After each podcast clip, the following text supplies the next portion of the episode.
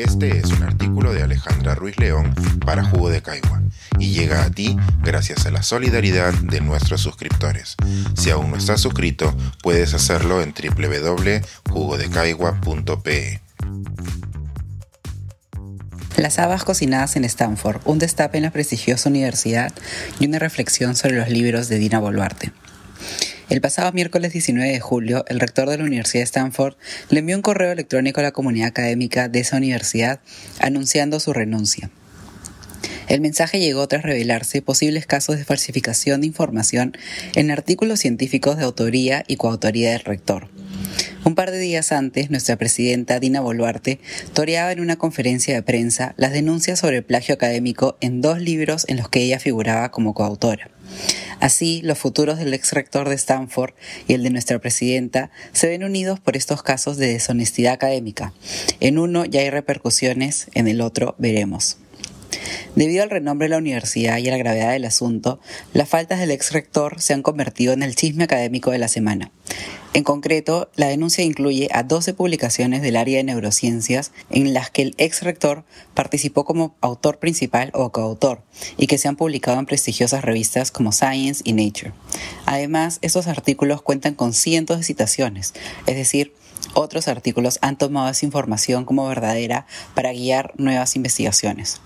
Algunos de esos artículos incluso se habían considerado como investigación crucial para enfermedades como el Alzheimer, con la implicancia que esto puede llevar para el desarrollo de medicinas y tratamientos para pacientes en el futuro. Además, el ex rector es un conocido investigador del área de la neurobiología, cuya labor no se limita al ámbito de la universidad que solía presidir, ya que también tiene autoridad sobre empresas biomédicas en Estados Unidos.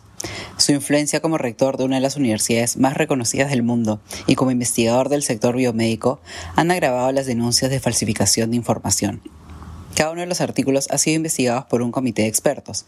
Por un lado se encuentran los científicos de estas disciplinas que han analizado la información, pero también peritos forenses que han revisado las imágenes que esos artículos presentaban para identificar cuáles habían sido modificados con intención de presentar resultados positivos. En algunos casos, los peritos independientes han indicado que los cambios en las imágenes pueden ser errores de investigación. Sin embargo, en otros parece haber una intención más clara de manipular la información. Además, en este comité han participado abogados y otros académicos para determinar que el ex rector sí tenía conciencia de que dichos artículos tenían información poco certera y que no hizo todo lo posible por corregirlos.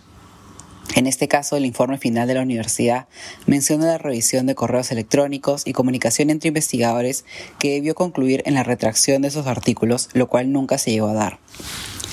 Sin embargo, para el Stanford Daily, el medio que reveló este caso, la respuesta es insuficiente. Como ellos indican, el rector ha renunciado y los artículos probablemente se retracten, pero el comité no ha concluido que el rector sea directamente culpable, sino que no fue tan diligente en resolver los conflictos de fraude. Adicionalmente, el Stanford Daily ha mencionado que otros expertos decidieron no participar en el comité porque este no aseguraba el anonimato, lo cual el medio considera como un espacio donde existe el conflicto de intereses. Tras escuchar este caso, la conclusión de algunos peruanos ha sido, bueno, en todos sitios se cuecen habas. Tal vez escuchar que en universidades tan prestigiosas como Stanford, tal vez escuchar que en universidades tan prestigiosas como Stanford también se cometen plagios, copias y otro tipo de deshonestidad académica, nos da ánimos para nuestra situación nacional. Como nuestros políticos nos tienen acostumbrados a los plagios académicos, el de Ina Boluarte parecía que no iba a causar mayor sorpresa. Sin embargo, el asombro en este caso viene al conocerse que la presidenta había sido coautora no solo de un libro, sino que de dos relacionados al derecho. Lo más curioso es que algunos de los sorprendidos también han sido los otros coautores, quienes han mencionado no conocer los libros o no conocer a la presidenta. Por su parte, nuestra mandataria no ha negado su participación en los libros, sino que ha negado que sean libros. Para ella las publicaciones, a pesar de encontrarse registradas en la Biblioteca Nacional, serían entonces solo unos cúmulos de palabras. Si Dina Boluarte no renunciaba por violencia practicada por su gobierno, que cuenta con decenas de fallecidos y por la falta de apoyo al mismo, es claro que no lo iba a hacer por un libro que no considera un libro. Tal vez podamos coincidir con ella en que el libro no fue leído por nadie, ni por sus coautores, por lo cual no ha causado ningún daño a los profesionales del derecho para quienes estaban escritos esos textos. Sin embargo, la copia de un texto entero, en este caso más de 10 páginas, es en sí una falta grave, así como la es no contar con una sección bibliográfica en un libro de este tipo. Las faltas cometidas por estos coautores significan copiar las ideas de otras personas y hacerlas suyas. Además, nos podemos imaginar cómo es la fluidez y el análisis de un texto en el cual repentinamente se incorporan secciones enteras de otros, un Frankenstein académico. Comparando estos dos casos, podríamos caer en que en Stanford todo se ha resuelto siguiendo una brújula ética de la que nuestros políticos carecen.